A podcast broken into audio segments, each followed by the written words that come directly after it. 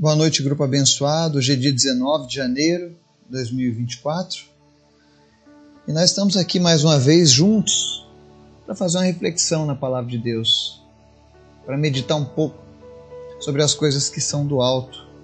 Aliás, é sobre isso que a gente vai falar hoje, sobre o nosso dever de procurar as coisas que são do alto.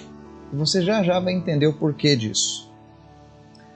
Mas antes da gente começar, eu quero convidar você para a gente estar orando, intercedendo, clamando pelos pedidos do grupo, pelas pessoas que estão nos ouvindo, pelas nossas famílias, pelos nossos projetos nesse ano que se iniciou. Que nossas vidas estejam sempre diante do Senhor. Não cesse de orar, não cesse de clamar. Busque a Deus constantemente Procure um lugar para você congregar onde é ensinada a palavra de Deus. Fuja das heresias, fuja da religiosidade vazia e se apegue firmemente à palavra de Deus, pois é a palavra de vida eterna. Eu louvo a Deus pelos nossos encontros aqui e por saber que Deus tem agido, transformado a vida de cada pessoa. Vamos orar? Obrigado, Deus, por mais um dia, pela tua graça. Perdoa os nossos erros, aquilo que nós fizemos que não te agradou durante o nosso dia, nossas falhas, nossos pensamentos, tudo aquilo, Deus, que de alguma maneira nos afastou um pouquinho de ti. Mas a cada dia nos conserva somente teus, nos ensina, nos molda, nos transforma, Jesus porque sem ti nós não podemos fazer nada.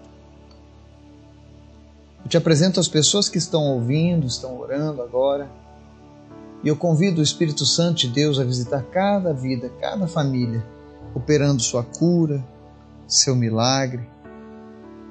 Em nome de Jesus. Visita em especial os enfermos, trazendo cura para eles. Em nome de Jesus, eu repreendo agora todas as enfermidades que se abatem sobre a vida das pessoas que estão ouvindo essa mensagem ou que estão intercedendo por alguém. Em nome de Jesus, todo espírito de enfermidade deixa essa pessoa agora e ela seja sarada. Senhor, tu és bom. E nós queremos mais de ti. Visita, Deus, a Cecília e a Patrícia. Visita a Nadiesca, o Claudir e a Luísa visita a Maria, visita a Rose e opera, Senhor, os teus sinais e maravilhas, trazendo cura por completo na vida deles. Cura eles em nome de Jesus, Pai. Manifesta, Deus, o teu poder e a tua graça. Opera, Senhor, os teus sinais e as tuas maravilhas nessas vidas. Nós oramos pela completa restauração na vida da Luísa, da Cecília, de cada pessoa que tem enfrentado uma enfermidade. Em nome de Jesus, nós repreendemos todo o câncer que tem assolado as nossas crianças. Nós declaramos em nome de Jesus todo câncer saia, toda enfermidade saia em nome de Jesus. Que venha o teu reino sobre eles. Também te pedimos, Senhor Jesus, nos auxilia nas nossas fraquezas, nos proteja, nos guarde de todo mal. Visita em especial, Deus, a vida do seu Carlos, da dona Sandra, do Gabriel e Espírito Santo. Revela a eles, ó Deus, cada vez mais o teu amor, a tua graça e o teu cuidado. Que eles possam experimentar, Senhor, um toque especial do Senhor nesses dias. Que eles possam ver, ó Deus, o teu milagre chegando e se concretizando, Deus. Tu conheces o desejo do coração dos teus filhos. E eu sei que tu tem o tempo certo para todas as coisas, mas nós oramos para que venha o teu tempo sobre a vida dessa família, Pai. Obrigado pela vida deles e de tantos outros, ó Deus, que fazem parte desta grande família que é esse grupo. Obrigado, Jesus. Abençoa cada nação que é alcançada com esse estudo cada família, cada pessoa, que todos encontrem salvação em Ti, Jesus. E que um dia nós possamos nos encontrar na, na glória, durante a eternidade. Obrigado, Jesus, pelas tuas promessas. Mas fala conosco nessa hora. Revela, Deus, o teu coração para nós e nos ensina em nome de Jesus. Amém. Texto de hoje, Colossenses 3, dos versos 1 ao 10, diz assim: Portanto, já que vocês ressuscitaram com Cristo, procurem as coisas que são do alto, onde Cristo está assentado à direita de Deus. Mantenham o pensamento nas coisas do alto e não nas coisas terrenas, pois vocês morreram e agora a sua vida está escondida em, com Cristo em Deus. Quando Cristo, que é a sua vida, for manifestado, então vocês serão manifestados com Ele em glória. Assim, façam morrer tudo o que pertence à natureza terrena de vocês: imoralidade sexual, impureza, paixão, desejos maus e a ganância, que é a idolatria. É por causa dessas coisas que vem a ira de Deus sobre os que vivem na desobediência, as quais vocês praticaram no passado, quando costumavam viver nelas. Mas agora abandonem todas essas coisas: ira, indignação, maldade, maledicência e linguagem indecente no falar. Não mintam uns aos outros, visto que vocês já se despiram do velho homem com suas práticas e se revestiram do novo, qual está sendo renovado em conhecimento à imagem do seu Criador. Amém? Esse texto lá de Colossenses, escrito pelo apóstolo Paulo, ele começa trazendo algo crucial para a vida do cristão. Primeiro verso ele diz: procurem as coisas que são do alto. E nós deveríamos pensar muito sobre essa frase, sobre essas palavras. Porque hoje em dia o que nós vemos na grande maioria das pessoas é uma busca desenfreada às coisas dessa terra as coisas desse plano. É por isso que nós vemos tanta ansiedade, tanta depressão, tanta angústia, tanta maldade, porque as pessoas estão depositando todas as suas energias, esforços em busca de algo que é temporário e passageiro, algo que não supre aquilo que nós verdadeiramente precisamos na nossa alma. Não estou dizendo que buscar essas coisas por exemplo, trabalhar, estudar, não são, nós precisamos ter isso. Mas aqui Paulo está dizendo que o nosso foco deve ser as coisas do alto. Buscar aquilo que nos traz a eternidade. Buscar as coisas que nos aproximam mais de Deus. Ele diz no verso 2: mantenham o pensamento nas coisas do alto e não nas coisas terrenas não combina com a nova vida em Cristo, um cristão que se preocupa com as coisas terrenas. E ele diz o porquê, porque no verso 3 ele diz: Nós morremos e a nossa vida agora está escondida com Cristo em Deus. O que, que ele está dizendo com isso? A partir do momento que nós morremos para esta vida, para este mundo, nós passamos agora a estar na dependência total de Cristo, escondidos por Ele. Então Cristo é quem cuida de nós. Mas para isso acontecer, a nossa vontade precisa estar alinhada com a vontade de Deus. Eu já falei muitas vezes sobre isso. Muitas vezes a gente não recebe nada do Senhor porque a nossa vontade está focada nas coisas da terra e não nas do alto. Como tem pregadores da prosperidade, do bem-estar, do egocentrismo, mas o mais importante é quando você pensa somente nas coisas do alto. Como tem sido a tua busca com as coisas do alto? Você é uma pessoa que se dedica à leitura da palavra, a momentos com Deus, a viver atividades, momentos em que você esteja se aproximando da vontade do Senhor para sua vida? Ou você é aquele religioso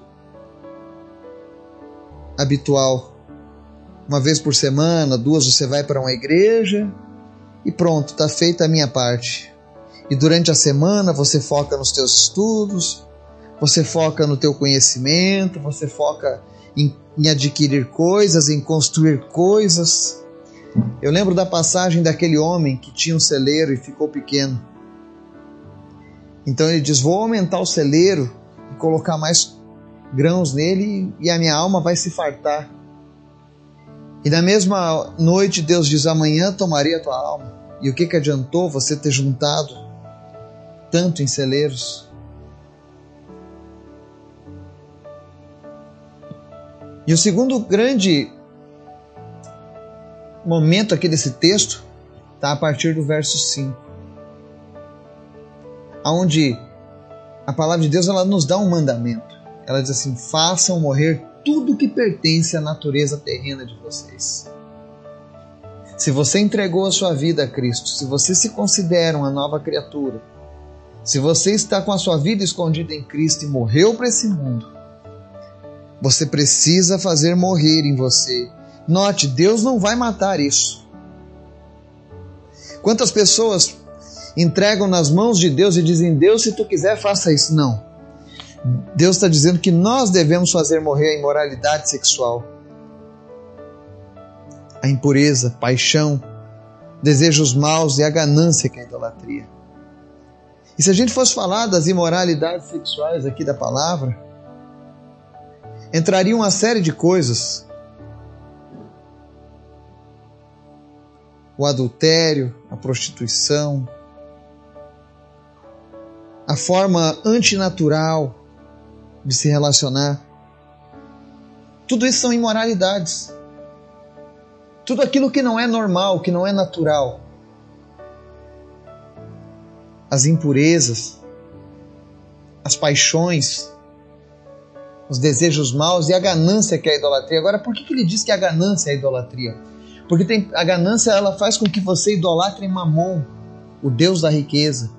Há pessoas que vivem pelo seu dinheiro, vivem pelo seu poder financeiro, pelo seu poder material. Cuidado, isso é idolatria. Pessoas que só se preocupam em ganhar, ganhar, ganhar, ganhar. Você está vivendo uma idolatria. E a palavra diz que os idólatras não herdarão o reino de Deus. Mas pior do que isso, ele diz: é por causa dessas coisas que vem a ira de Deus sobre os que vivem na desobediência. Se você ainda não fez morrer essas coisas na sua vida, você está trazendo a ira de Deus sobre você. E não adianta você dizer, ah, não, mas Deus é amor. Deus é bom, Deus é bom, mas Ele odeia o pecado. E quando você está vivendo na prática do pecado, você passa a ser o alvo da ira de Deus. E ele diz o porquê, porque essas coisas eram praticadas no passado por nós, quando nós vivíamos nela. Eu lembro da minha vida sem Jesus. E grande coisa, grande parte dessas coisas eu tinha. Ele diz no verso 8: abandonem todas essas coisas, a ira, a indignação, a maldade, a maledicência, a linguagem indecente de falar. Especialmente hoje, quantas pessoas iradas, indignadas, existem aqueles que estão indignados com a política, indignados com a forma como esse mundo está andando. Não é para nós sermos apáticos com todas as coisas erradas que acontecem. Mas quando a gente se torna pessoa irada, indignada, nós começamos a ver o mundo de uma forma cinzenta, nós perdemos o brilho e a alegria de viver.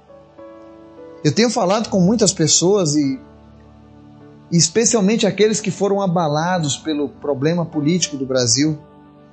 Olha que eu gosto de política. Mas eu não posso deixar que essas coisas sejam maiores do que as promessas de Deus na minha vida. Para mim, pouco importa se ganhou o lado A, o lado B ou o lado C. O que nos importa é saber que há um Deus que cuida de nós e nós estamos escondidos em Cristo. Se você tirar esse olhar fixo das coisas terrenas que te trazem essa indignação, que com certeza abalam a tua saúde, abalam os teus relacionamentos, e começar a focar nas coisas que são no alto, ou seja, Deus tem promessas para mim. Deus me lavou no seu, dos meus pecados, Deus me tirou do lamaçal, Deus me tirou da, da condenação eterna e me trouxe para o reino do seu amor em Cristo Jesus. São promessas maravilhosas. Deus tem uma promessa de que as, as armas forjadas contra nós não prosperarão. Deus tem promessas de que nós somos guardados por Ele, de que nós somos a menina dos olhos dele. Então, existem tantas coisas boas na palavra de Deus para nos alimentar, para nos elevar, para que você não precise ficar preso a essas coisas que te trazem ira, indignação. Aqui ele diz também: abandone a maldade, esse costume de ser mal, fofocas, calúnias, maldade, maledicência, linguagem indecente no falar. Tem horas que os meus filhos ficam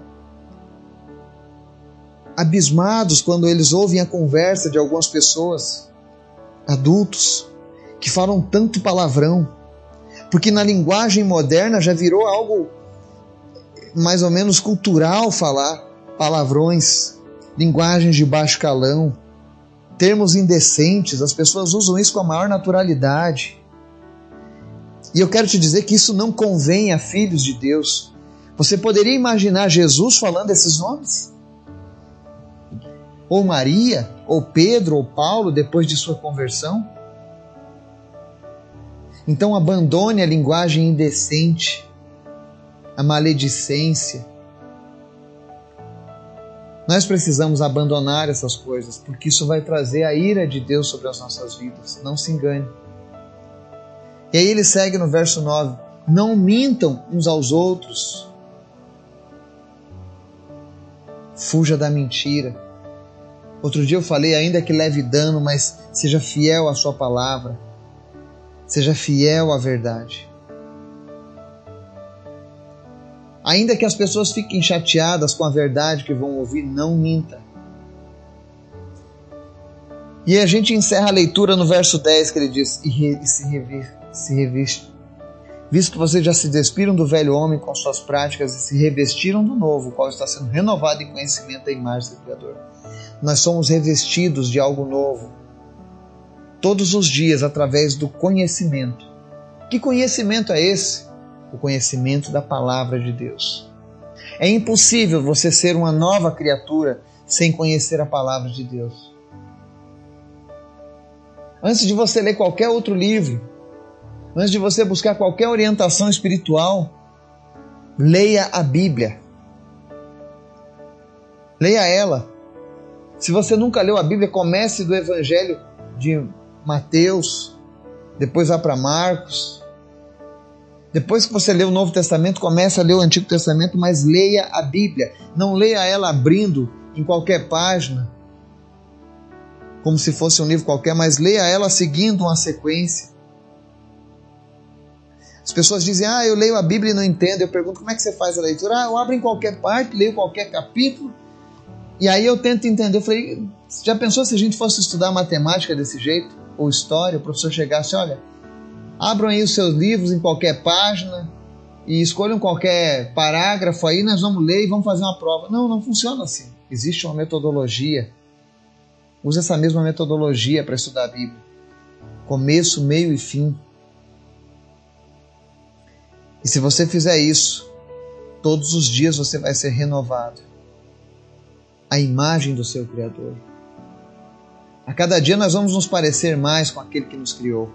Quando você sair na rua, quando você estiver com a família, as pessoas não vão mais olhar para você como aquela velha criatura. Talvez você tenha sido como eu, uma pessoa que cometeu grandes erros, pecados terríveis, coisas que traziam vergonha.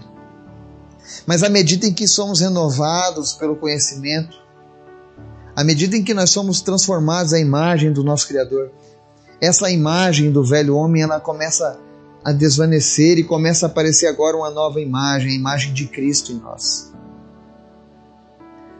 Eu gosto de uma frase de Martinho Lutero: Tudo aquilo que eu tenho de bom é Cristo, tudo aquilo que eu tenho de mal sou eu mesmo. Então busque ser renovado constantemente.